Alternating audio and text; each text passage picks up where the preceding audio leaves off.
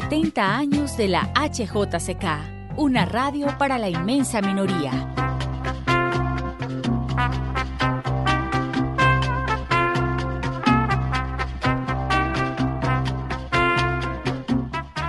Con motivo de los 70 años de su fundación, HJCK Radio los invita a escuchar a partir de esta hora un programa especial para revivir algunas de las voces y acontecimientos transmitidos por la HJCK, una radio para la inmensa minoría.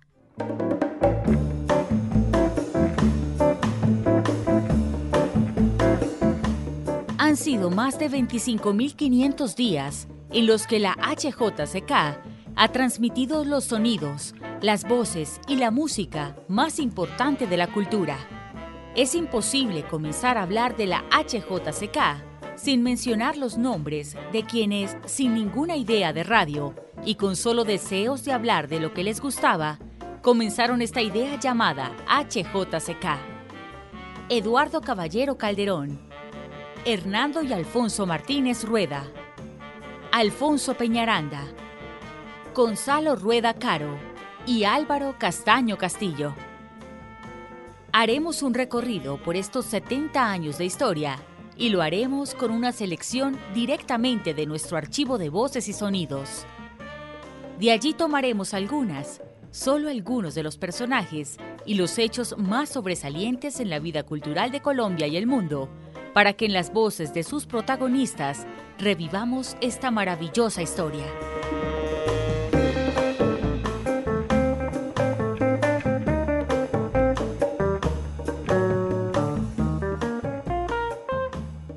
Para comenzar este relato, no hay otra voz que deba tener el primer lugar, la de Álvaro Castaño Castillo. Nosotros pensamos inicialmente en organizar un radioperiódico cultural. Ese fue el origen más remoto de la HJCK. Eduardo Caballero Calderón, Alfonso Peñaranda Ruán, Gonzalo Rueda Caro, los hermanos Martínez Rueda y yo nos reunimos en esos tiempos para investigar en las emisoras de la época en dónde podrían arrendarnos tres medias horas diarias para hacer un radioperiódico cultural. Y en esas indagaciones supimos que había una emisorita pequeña, discreta, pobre, que estaba en venta. Entonces pensamos que sería más adecuado adquirir la totalidad de la emisora en vez de ser arrendatarios. Hicimos cuentas, hicimos los forcejeos que en estos casos suceden siempre y finalmente llegamos a la conclusión de que lo mejor sería adquirir esta emisora que se llamaba la Radio Granadina. Ese es el origen de la HJCK. Estos fueron los antecedentes de la HJCK. Y ahora revivamos aquel ya lejano viernes 15 de septiembre de 1950.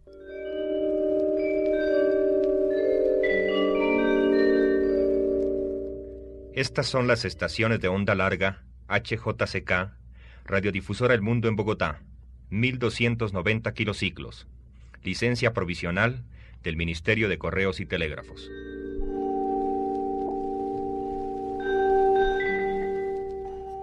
Iniciamos las labores del día viernes 15 de septiembre de 1950. Son las 8 de la mañana. Buenos días. Presentamos inmediatamente nuestro concierto matinal, en el que hoy escucharán ustedes las siguientes obras. Obertura Zampa de Herold, concierto número 2 para piano de Liszt, primera suite Londres de Coates. Transmitimos en primer lugar la obertura de la ópera Zampa de Ferdinand Herold, interpretada por la Orquesta Filarmónica de Londres dirigida por Jan Martinon.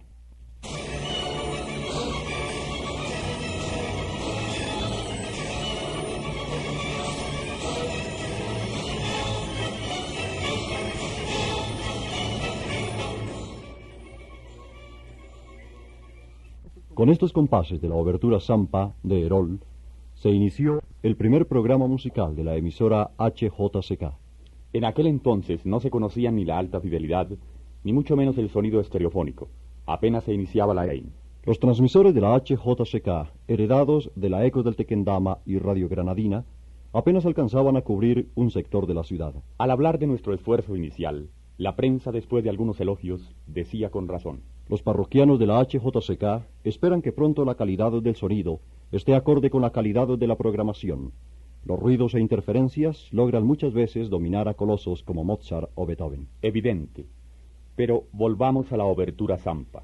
Al elaborar este programa, nos hemos preguntado, ¿por qué se escogió la obra de Herol para abrir nuestras programaciones? Repasamos la historia de la obra, la vida del compositor, sin encontrar la razón valedera para que Zampa hubiera abierto las emisiones musicales de la HJCK. No nos dimos por vencidos. Alguna razón especial habría de existir. ¿Cómo conocerla? Muy fácilmente. Averiguándola con el director musical de la emisora en ese entonces, con Hernán Mejía Vélez. Él nos desentrañará el misterio.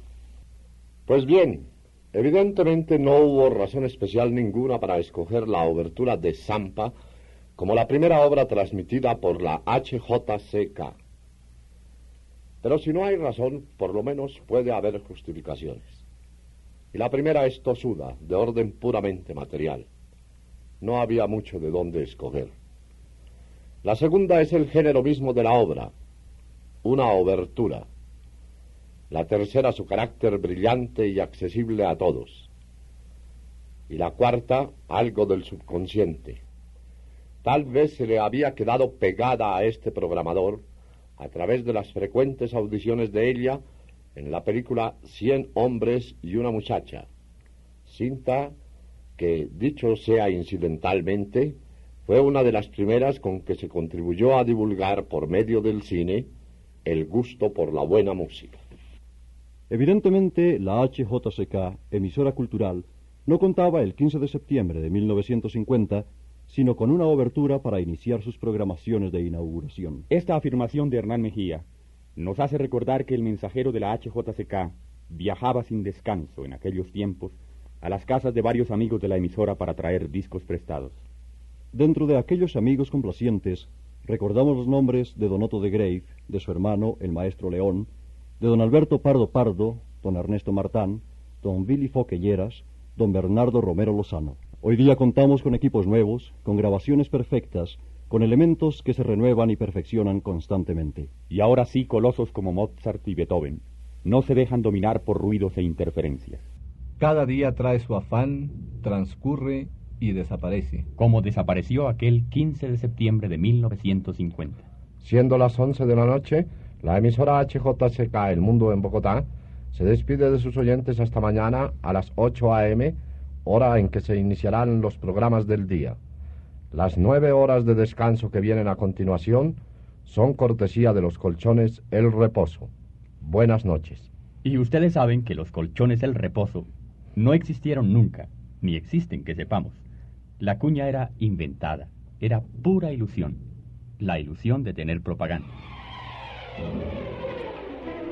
Hemos escuchado un brevísimo recuento del primer día de labores en la HJCK que transcurrió entre sonatas, sinfonías, conciertos, pero muy rápidamente la HJCK empezó a organizar conferencias, antologías poéticas, mesas redondas relacionadas con la música, entre otros temas, para ir dando forma al tan anhelado radio periódico cultural, con que soñaron sus fundadores, y por ello fue llamada la emisora de los intelectuales. Inicialmente sí, era una élite intelectual, a la cual se fueron agregando otras masas de oyentes, los estudiantes, por ejemplo, y otras personas que sin considerarse eh, de élite intelectual tenían un interés por la música, eh, tenían la voluntad de escuchar una cátedra de formación musical, con el apoyo en diversas ocasiones de Otto de Grave, porque fue una de las primeras personas que en el terreno musical se incorporaron a la labor de la emisora. Y luego en el aspecto literario innumerables, pero mm, yo creo que vale la pena señalar los que estuvieron rodeándonos muy estrechamente en los primerísimos tiempos, como fueron Eduardo Carranza, que ha sido un oyente, no solamente un colaborador en el micrófono, sino además un oyente incansable de la emisora de día y de noche.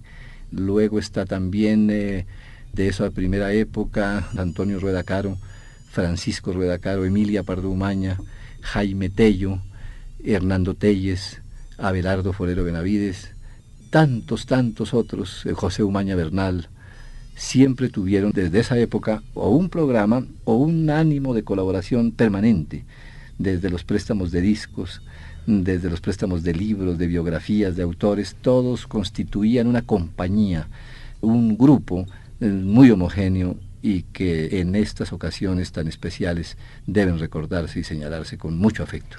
Si bien la música era la protagonista en los primeros días de la HJCK, había que pasar del radio periódico cultural de tres o cuatro horas diarias que inicialmente anhelaban sus fundadores a cubrir todo un día de transmisión en los 1290 kilociclos del dial. Una de las primeras alternativas fue contratar al grupo teatral de Bernardo Romero Lozano y así incluir las artes dramáticas a la HJCK. Y por allí desfilaron Kafka, Dickens, Becker, Dostoyevsky, Chekhov y Tennessee Williams. Por la emisora HJCK El Mundo en Bogotá y ofrecido a ustedes por la Compañía de Seguros Bolívar, les presentamos escenificaciones de cuentos, de leyendas y fábulas, de piezas teatrales breves de reconocidos autores, en versiones especiales para la audición.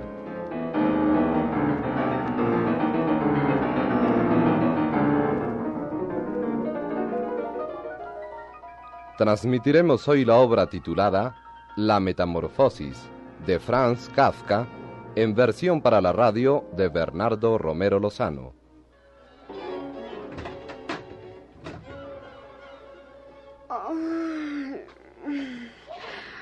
Buenos días, Ana. Buenos días, señorita Greta. Ya voy a servir el desayuno a su padre. Ay, yo voy a mi cuarto a arreglarme. Ay, ay, qué mañana más fría. Uy. Transmitiremos hoy la obra titulada Las moscas de Jean-Paul Sartre, en versión para la radio de Cecilia de Ibáñez.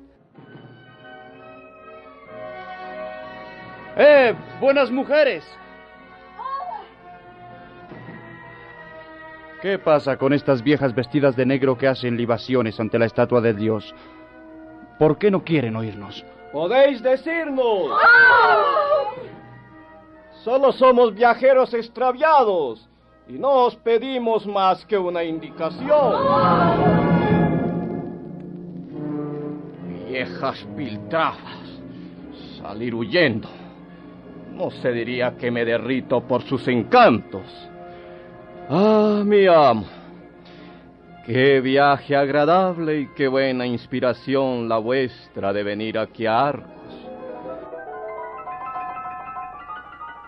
Transmitiremos hoy la obra de Fedor Dostoyevsky Las Noches Blancas, en versión para la radio de Luis Enrique Pachón.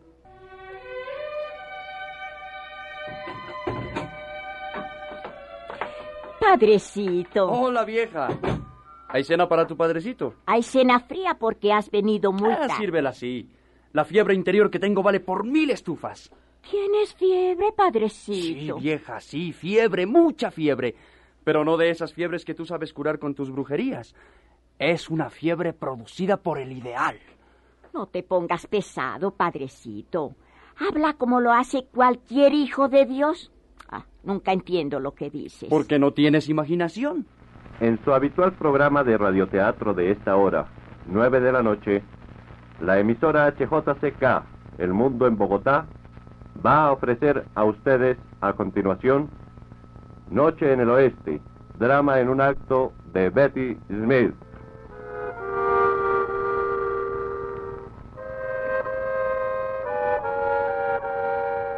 Desde sus primeros años, la HJCK fue invitada a los grandes acontecimientos culturales que se suscitaban en Bogotá y de esta forma dio inicio al legado que aún conserva, sus archivos de voces. Revivamos uno de ellos. El primero de septiembre de 1952 fue inaugurada la Galería de Arte El Callejón. La HJCK acudió con sus micrófonos y recogió las palabras de su fundador, don Casimiro Eiger, y las del maestro Luis Alberto Acuña, quien habló del impresionismo y su época. Es satisfaciendo una solicitud de nuestro amigo, el distinguido intelectual polonés don Casimiro Eicher, como me voy a permitir dirigiros la palabra en el acto inaugural de esta galería de arte por él creada y que en adelante habrá de conocerse con el evocador y muy castizo nombre de El Callejón. Una serie de cuadros de la escuela impresionista, en reproducciones que resultan de todo punto admirables por su fidelidad, cuelgan de estos muros y es a propósito de ellos como el fundador de la galería me pide que hable del impresionismo y de su época. Pues bien, hablaré del impresionismo tratando de hacerlo en obsequio a mi auditorio con la mayor brevedad y claridad. Fue en el último tercio del siglo pasado cuando hallándose ya suficientemente evolucionada la pintura, tras el largo devenir de veinte centurias, pudo permitirse el lujo de abstraerse de toda preocupación social, religiosa, histórica o de cualquier otro orden, para consagrar exclusivamente su intención a problemas de su íntima y fundamental incumbencia. La luz y sus correlatos, el color y la atmósfera, en sus múltiples combinaciones y en sus más diversas circunstancias, constituyeron el programa de acción de esta tendencia pictórica bien pronto convertida en escuela. Escuela en la cual la caligráfica precisión del dibujo, así como la plástica energía de la forma, no hallaron apenas cabida porque se diluyeron y esfumaron envueltos en la trémula caricia de la luz y en las fluctuantes incidencias de la atmósfera. En el ámbito musical, Otto de Grave y Ernesto Martán fueron los primeros en incursionar con cátedras, como esta de diciembre de 1951, cuando Ernesto Martán analizó El Mesías de Händel.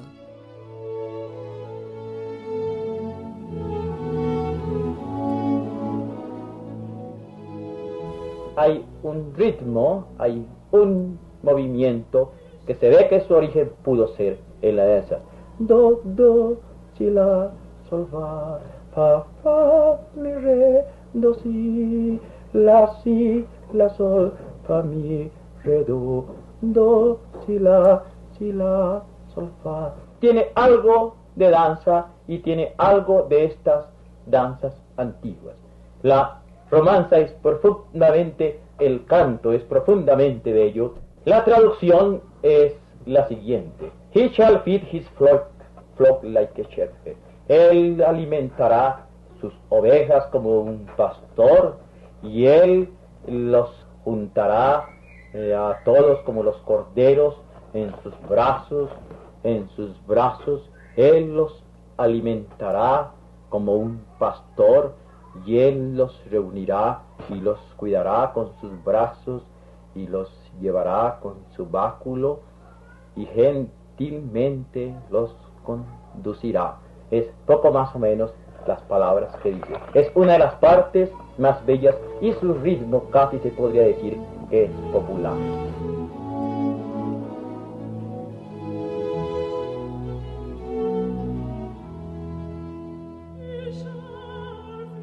Pero desde luego, la literatura también empezaba a abrirse campo en la programación de la HJCK.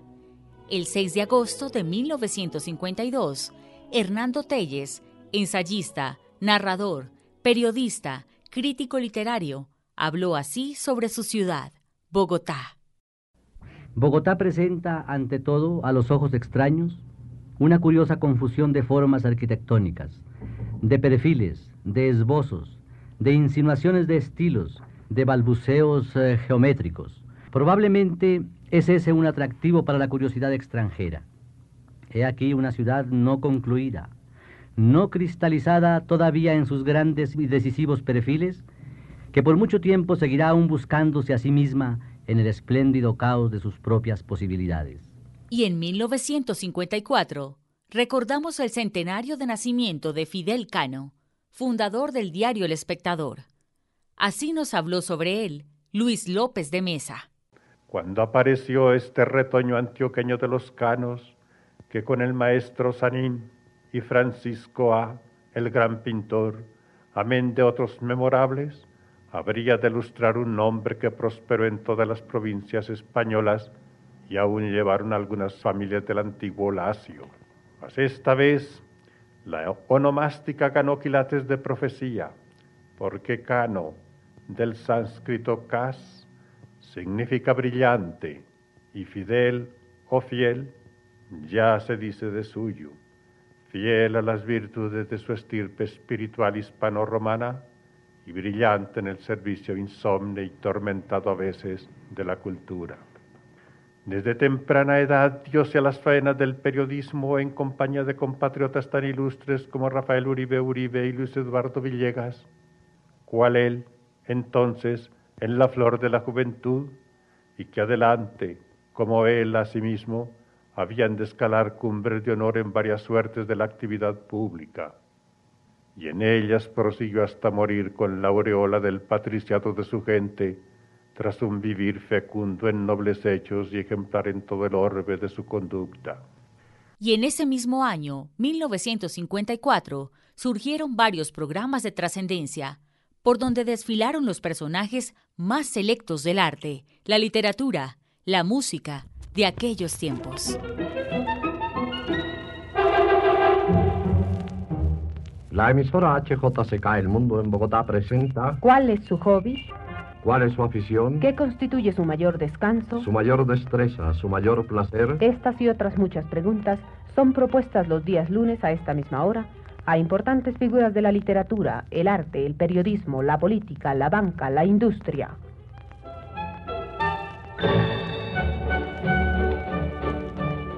¿Cuál es su hobby? Un programa nuevo y distinto que revela el aspecto más humano y menos conocido de los personajes más destacados del país.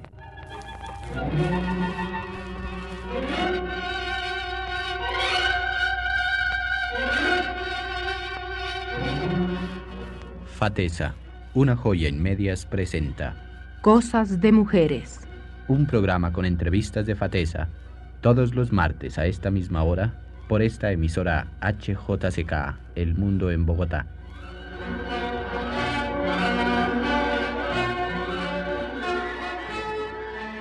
¿En qué época, en qué país, con qué gentes le hubiera gustado a usted vivir?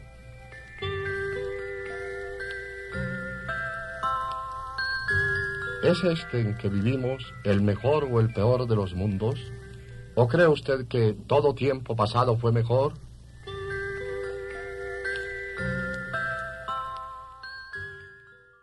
Cuéntenos, Álvaro, ¿en qué época del mundo le hubiera gustado a usted vivir?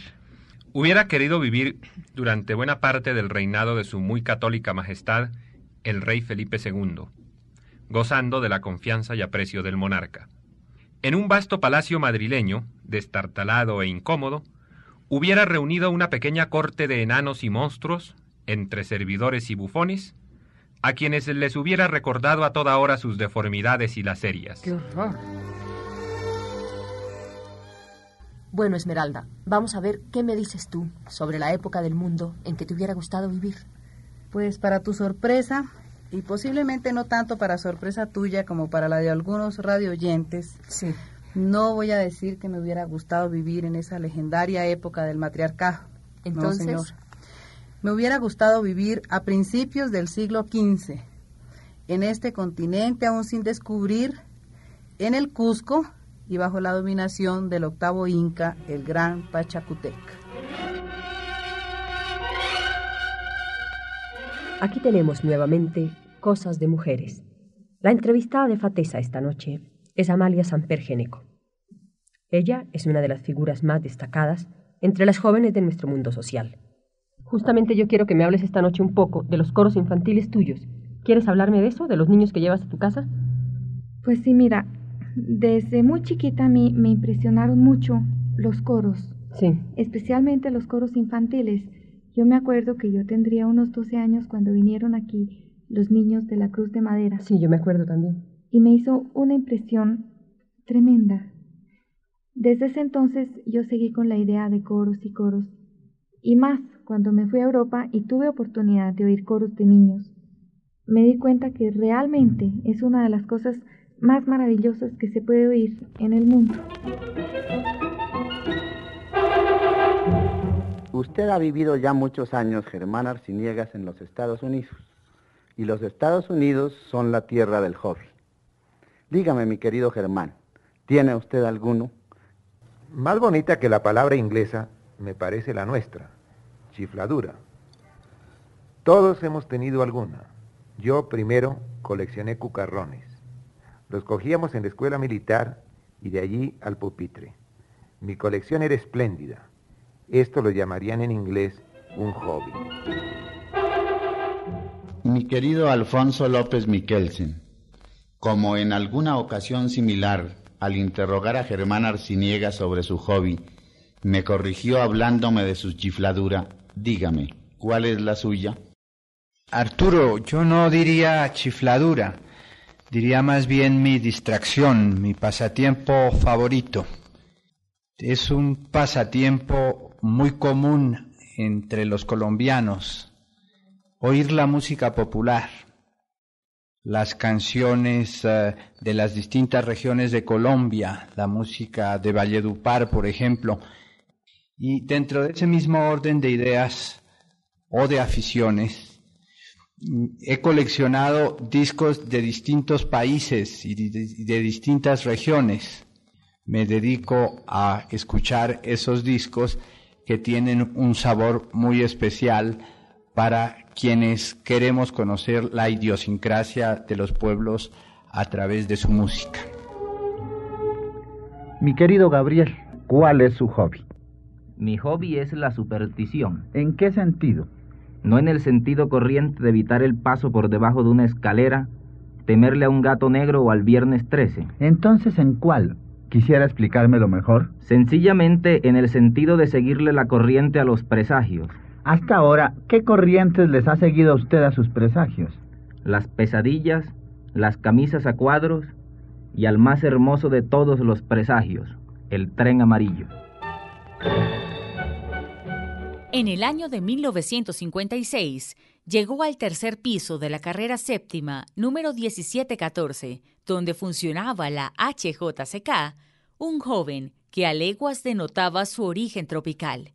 Traje blanco, sombrero de anchas alas y zapatos de dos colores. Era Rafael Escalona. Acababa de llegar a Bogotá de su natal Valledupar y para gran sorpresa nuestra, sus amigos le habían recomendado a la HJCK. A los pocos minutos comenzó su diálogo con Gloria Valencia, su primera intervención en la radio bogotana.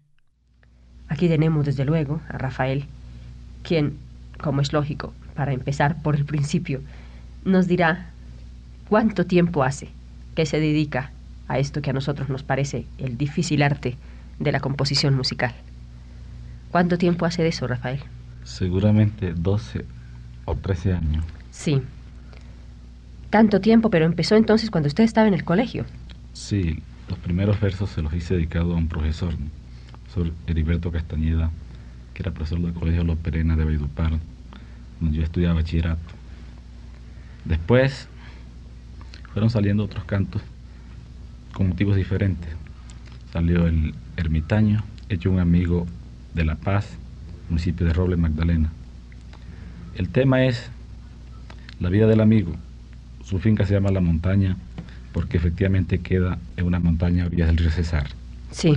Preguntaba por él y me decían que no salía, que se había convertido en ermitaño, que tenía las barbas largas, que tenía más cabello que un indio. Y entonces le dice el ermitaño, también conocido como el pobre Miguel. Después, el bachiller. Después... Bueno, ¿y en realidad hay tantos compositores como temas, según eso? Sí, hay muchos compositores y bastante buenos casi todos, ¿no? Es que ya cualquiera hace un verso y hace música. Sí. Realmente porque nuestra música es vivida. Uno no se sienta a un escritorio a hacer versos y hacer música. Ya se hace caminando, se hace en la montaña, se hace en las veredas, se hace a orilla del río, se hace en todas partes.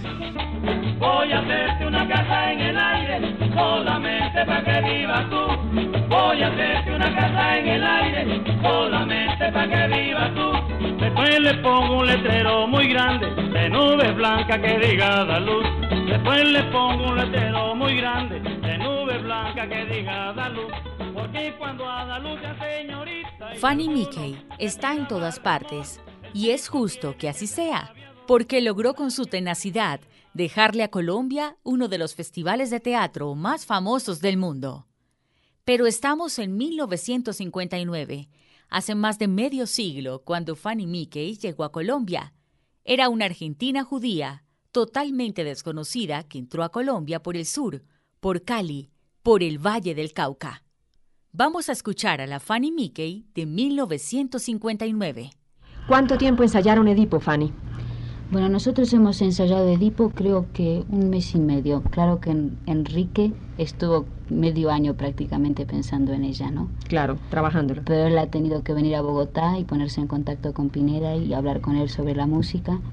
Y durante ese lapso nosotros estábamos montando las otras obras del festival, El Monumento, Larga Cena de Navidad y Pantomima. Sí, muy bien. ¿Y en qué forma trabajan ustedes? Bueno, nosotros somos un equipo que este, por ejemplo, los actores y los alumnos eh, del, grupo de teatro entran al conservatorio a las 7 de la noche todos los días y tienen clases hasta las 9. Y de las 9 en adelante ensayamos las obras que presentamos. ¿Cuáles son las clases que tienen habitualmente? Tenemos este, lectura interpretativa, este, práctica escénica, historia del teatro, fonética, ballet, expresión corporal, pantomima, en este momento no me acuerdo. Bueno, pero ya con esas son más que suficientes. Y luego a las nueve. Y a las nueve comenzamos a ensayar las obras que montamos, porque nosotros aparte de las obras que traemos al festival, montamos también temporadas, este, por ejemplo, a mitad de en abril. Sí. Y tenemos un grupo también que montamos obras infantiles porque nosotros damos todos los domingos en el Teatro Municipal de Cali sí. obras infantiles con un éxito extraordinario. Y además, ¿qué otras representaciones tienen en Cali fuera de estas, de las infantiles? Nosotros, por ejemplo, ahora volvemos y hacemos temporada con las obras que presentamos aquí. ¿Y dónde hacen la temporada? En el Teatro Municipal, un teatro precioso. ¿Y tienen siempre éxito? Sí, la verdad que el, el público nos responde. Y en 1960, la HJCK inició su serie, Colección Literaria HJCK. Esa colección se inició en 1960. Tiene una pequeña historia que también es muy agradable de recordar, que es la siguiente. Jorge Salamea presentó un recital en el Teatro Colón de Bogotá con un éxito extraordinario. Se llenó el teatro, lo ovacionaron, la gente quedó feliz de oír la estupenda voz de Salamea en el Colón y al día siguiente él visitó la emisora y me hizo a mí una consideración muy obvia y muy lógica. Me dijo, mira, si se ha llenado el Teatro Colón, pagando cada persona 15 pesos por una boleta. ¿Cómo no va a ser posible que esa misma gente o mucha más adquiera mi voz en un disco por 10 pesos más para vender el disco a 25 pesos, que fue el costo de los primeros discos? Me pareció tan razonable, tan inteligente el planteamiento de Salamea, que inmediatamente se organizó la serie de colecciones iniciada con el sueño de las escalinatas de él. Y luego vinieron las voces de Eduardo Carranza, de Jorge Rojas, de Arturo Camacho Ramírez, de Rafael Maya, de León de Grave y de muchos otros poetas y prosistas colombianos como Caballero Calderón y Hernando Telles, con el ánimo de, de prolongarla. No en mármol, ni en bronce, ni en cualquiera otra materia fría ha querido la HJCK perpetuar su homenaje de los escritores a la patria en la conmemoración de los 150 años de la independencia. Mejor que en todo ello, cada sílaba de nuestra obra, transida de celeste alegría o de humana desolación, ha quedado en nuestra voz viva como un permanente y palpitante testimonio de nuestro tránsito por la tierra. Crece, crece la audiencia hay ya silbos de llama en la brasa. Que vengan también el herborista y el sacamuelas, el botero y el guía, el alfarero y el tejedor de mimbres, el astrólogo y el sastre, el homeópata y el acupuntista. Soneto a Teresa. Teresa en cuya frente el cielo empieza, como el aroma en la sien de la flor. Teresa la del suave desamor y el arroyuelo azul en la cabeza. Teresa en espiral de ligereza y uva y rosa y trigo surtidor. Tu cuerpo es todo el río del amor que nunca acaba de pasar. Teresa niña por quien el día se levanta, por quien la noche se levanta y canta en pie sobre los sueños su canción. Teresa, en fin, por quien ausente vivo, por quien con mano enamorada escribo, por quien de nuevo existe el corazón. De cien años de soledad. Remedios la Bella fue la única que permaneció inmune a la peste del banano. Se estancó en una adolescencia magnífica, cada vez más impermeable a los formalismos, más indiferente a la malicia y a la suspicacia, feliz en un mundo propio de realidades simples. No entendía por qué las mujeres se complicaban la vida con corpiños y pollerines, de modo que se cosió un balandrán de cañamazo que sencillamente se metía por la cabeza y resolvía sin más trámites el problema de vestir, sin quitarle la impresión de estar desnuda, que según ella entendía las cosas era la única forma decente de estar en casa.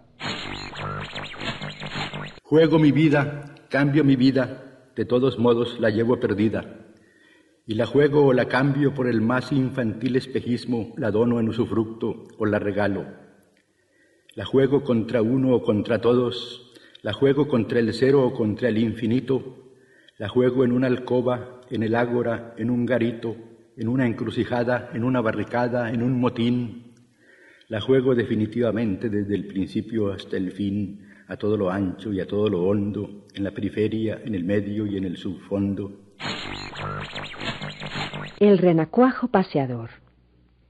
El hijo de rana, Rin Rin Renacuajo, salió esta mañana muy tieso y muy majo, con pantalón corto, corbata a la moda, sombrero encintado y chupa de boda.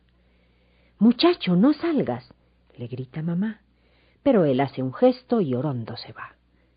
Halló en el camino a un ratón vecino y le dijo, Amigo, venga usted conmigo, Visitemos juntos a Doña Ratona.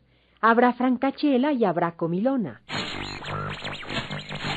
Oye, bajo las ruinas de mis pasiones y en el fondo de esta alma que ya no alegras, entre polvo de ensueños y de ilusiones, brotan entumecidas mis flores negras.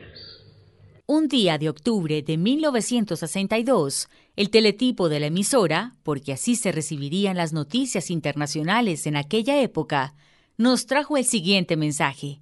Comillas. Barcelona, una emisora desconocida de Colombia, Suramérica, ha sido la gran revelación en los afamados premios Ondas.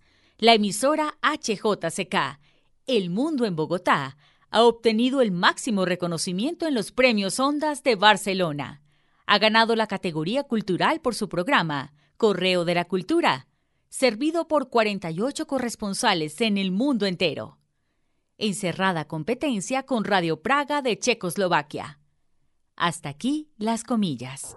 Convocamos ahora al doctor Álvaro Castaño Castillo, director de la emisora HJCK, El Mundo en Bogotá de Colombia, para que reciba el premio Ondas otorgado al Correo de la Cultura de la HJCK como el mejor programa cultural de la radiodifusión internacional.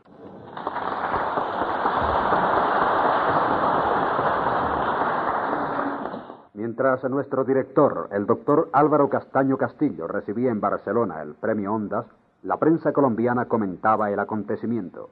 El país de Cali expresó este es un ejemplo de lo que significa una verdadera orientación de la radio. El premio Ondas de Barcelona concedido a una emisora colombiana, la HJCK, debe servir de modelo a todas las emisoras del país. Por su parte, el espectador de Bogotá manifestó. El premio al mejor programa cultural de la radiodifusión internacional no se había concedido nunca a una emisora del continente americano, y al otorgársele este año a la emisora bogotana HJCK, la radiodifusión de nuestro país alcanza su más brillante triunfo en certámenes de este nivel. Por su parte, El Tiempo, en la sección Cosas del Día, comentó.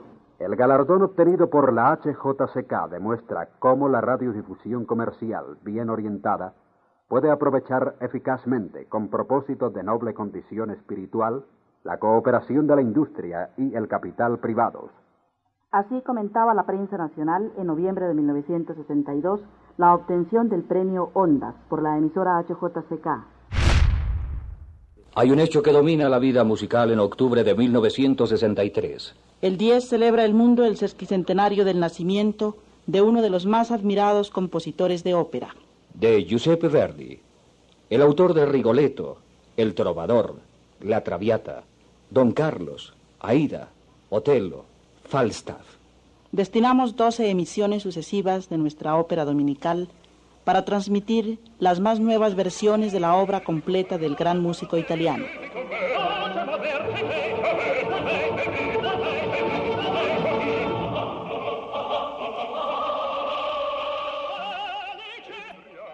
No se han terminado las audiciones con que se celebra el sesquicentenario del nacimiento de Giuseppe Verdi, cuando el 11 de octubre los teletipos de la France Press nos traen casi simultáneamente dos ingratas noticias. Ha muerto Edith Piaf. Jean Cocteau ha muerto. A las pocas horas presentamos un programa especial en recuerdo de estos dos grandes artistas de Francia. Su voz que cantaba seguirá con nosotros, con todos nosotros. Pero su voz que hablaba es la que se ha silenciado para siempre.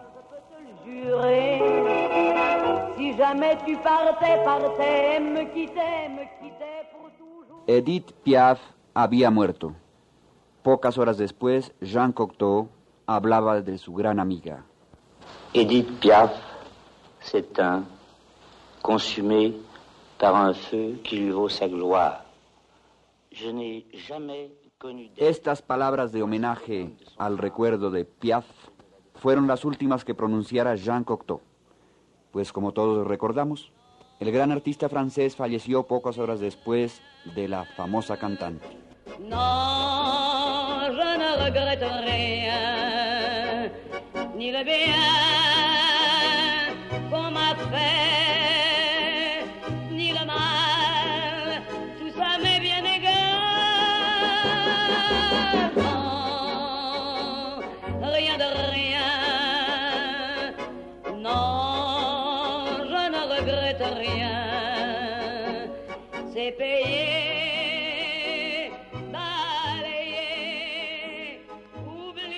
En 1963, la HJCK registró la visita del insigne poeta argentino Jorge Luis Borges.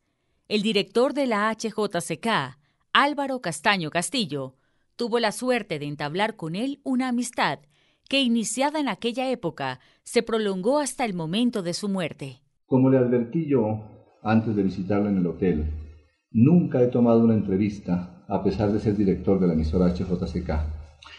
Y yo nunca contesto a una entrevista, y me han hecho muchas, sin una fuerte dosis de temor y de vacilación, lo cual harto se advierte en mi voz en este momento. No, maestro.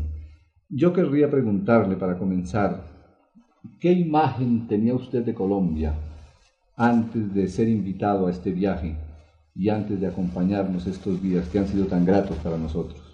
Debo confesar, ante todo, una gran ignorancia geográfica y aún histórica. Y quiero agregar a ello una gran simpatía y admiración y amistad previas al conocimiento. Y creo que este fenómeno, aunque aparentemente inexplicable, es natural. Es decir, leemos a Verlaine porque sabemos que Verlaine nos emocionará. Y no leemos, por ejemplo, a Boileau, porque prevemos que esa lectura será inútil. Y sucede a veces con los nombres de las personas. A veces nos enamoramos de una mujer la primera vez que oímos su nombre. Y esto significa simplemente que nada es casual en el universo. Hay una afinidad difícilmente explicable, pero real, entre los nombres y las cosas, entre la simpatía y la antipatía y la animación o la animadversión. La inauguración de la sala de conciertos Luis Ángel Arango del Banco de la República el 25 de febrero de 1966 partió en dos la historia de la música en nuestro país. La HJCK transmitió a sus oyentes los recitales que allí se llevaron a cabo desde el mismo día de su fundación hasta hace pocos años. A más de medio siglo de este acontecimiento, es para nosotros muy grato reconstruirlo e incluirlo dentro de esta serie de programas que están evocando los hechos más sobresalientes transmitidos por la HJCK en la conmemoración de sus 70 años de vida. Le hemos pedido al maestro Fabio González Zuleta, autor de la obertura de inauguración, que venga hasta los micrófonos de la HJCK El Mundo en Bogotá para conversar unos breves minutos y para que nos cuente qué importancia le da él dentro de nuestro mundo musical a la inauguración de esta sala de conciertos de la Biblioteca Luis Ángel Arango. Gracias, doña Gloria. Yo creo que la importancia de la inauguración de esta sala es única no solamente para el país, sino para el continente, porque realmente se trata de una de las salas más bellas del país, de una de las salas más perfectas en condiciones acústicas, en decoración, etcétera, donde se podrá desarrollar una amplísima labor cultural. Eh, maestro, naturalmente nosotros queremos que usted nos hable de su obra. Realmente yo tengo que agradecer especialmente a Manuel Dresner el poder, eh, el darme la oportunidad para escribir esta obra, pues por intermedio de él se interesó al Banco de la República para que la escribiera. Y desde luego tengo que agradecer al banco por esta iniciativa y al mismo maestro Weinrich, quien aceptó gustoso tocarla. Pues eso es muy cierto. Muchas gracias, maestro, por haber venido hasta nuestros micrófonos y felicitaciones de nuevo por su estreno de esta noche. Gracias, señor Gloria.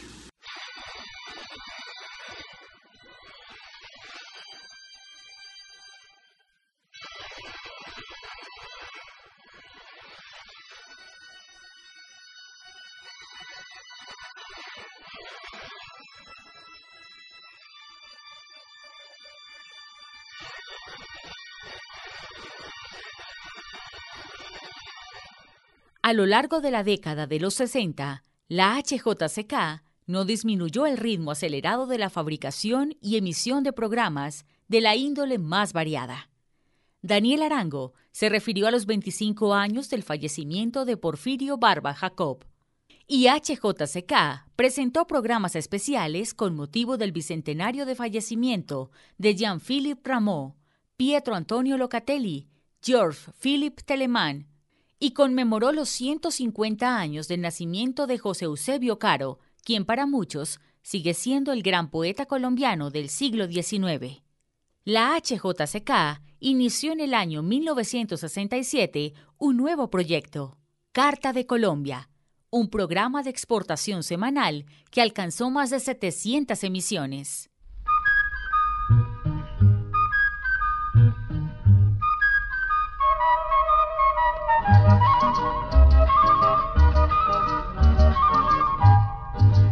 Carta de Colombia.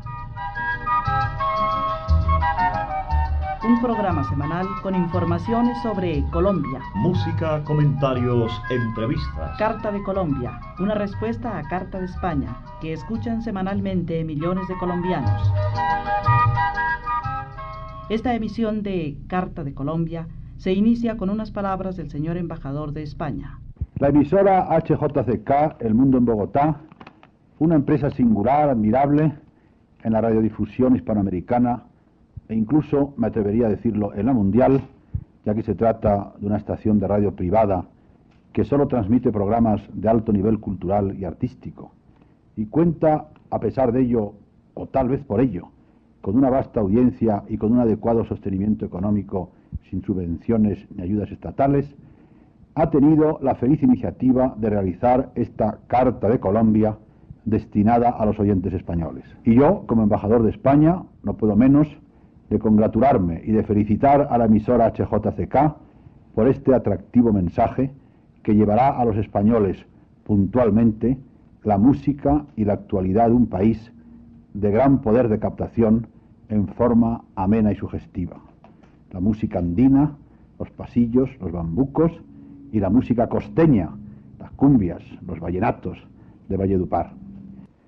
Pongo esta carta de Colombia no en vuestras manos, sino en vuestros oídos, radioyentes españoles, en la seguridad de que os va a encantar y de que la esperaréis con ilusión en sus próximas ediciones. No en balde lleva la firma prestigiosa de HJCK, la primera emisora hispanoamericana galardonada con el premio Ondas.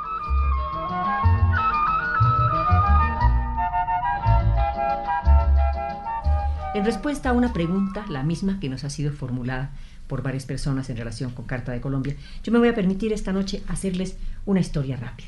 Carta de Colombia nació en el año de 1967, por algo que nosotros nos atreveríamos a llamar una razón de cortesía. Y es que en realidad por esa época llegaban a la HJCK una serie de programas que venían de distintos países, grabados en pequeñas o en grandes cintas, y que traían siempre noticias de distintos lados del mundo. Noticias, música, informaciones. Y Colombia no respondía jamás con nada.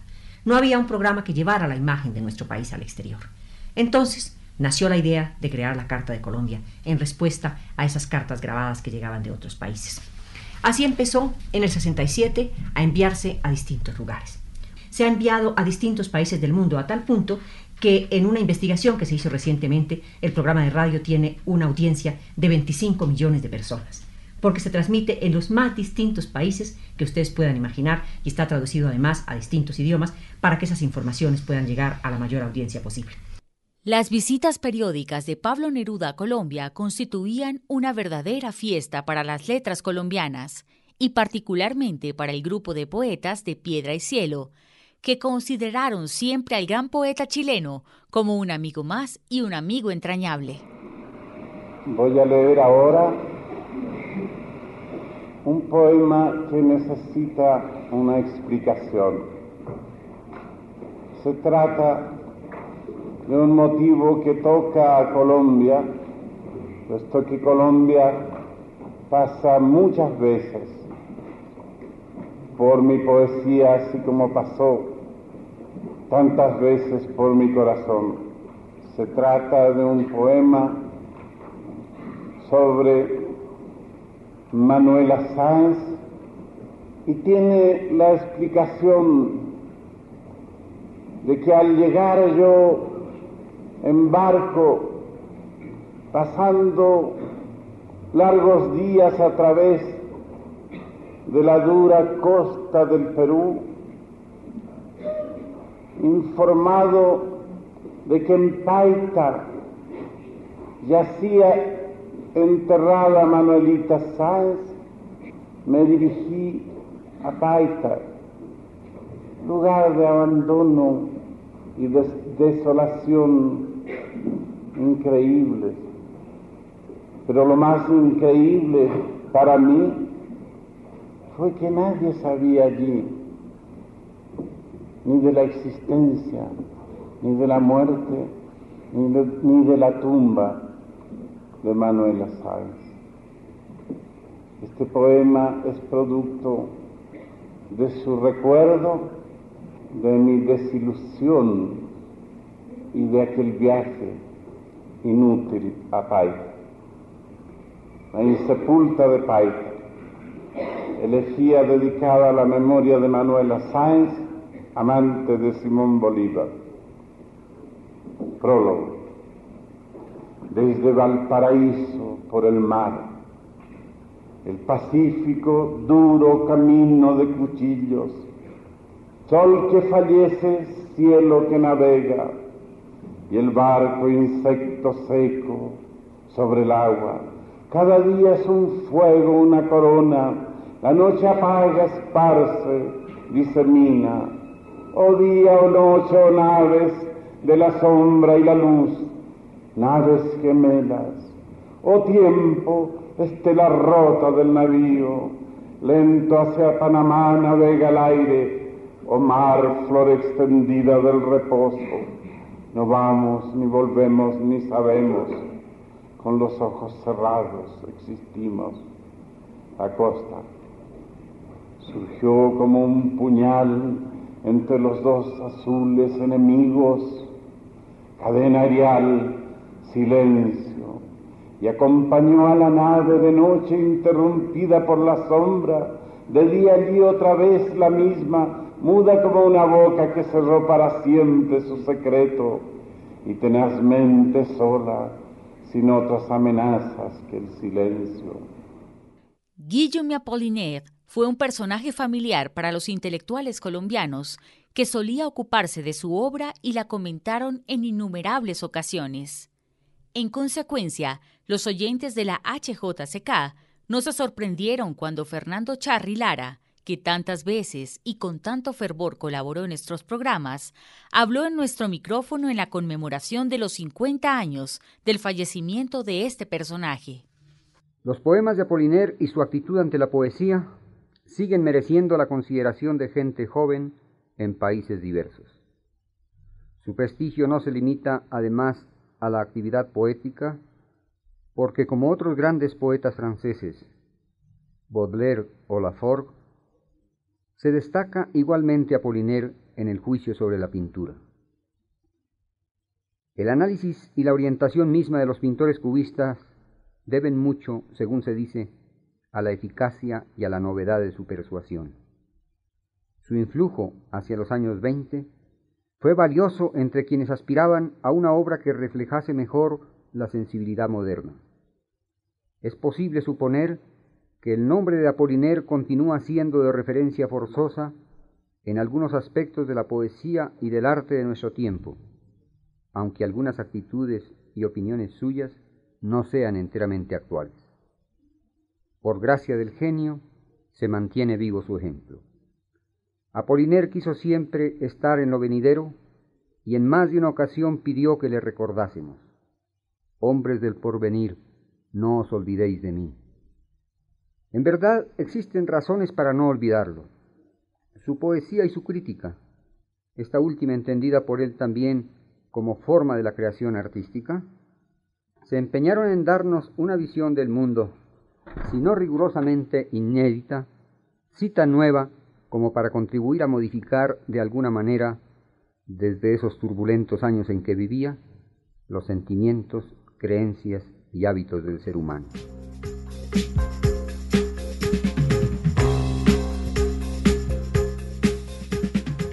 Mañana, a partir de las 11 de la mañana, continuaremos este recorrido por la historia cultural de Colombia y el mundo a través de la HJCK que estamos llevando a ustedes con algunas de las voces y los hechos que han registrado la HJCK en sus primeros 70 años de labores.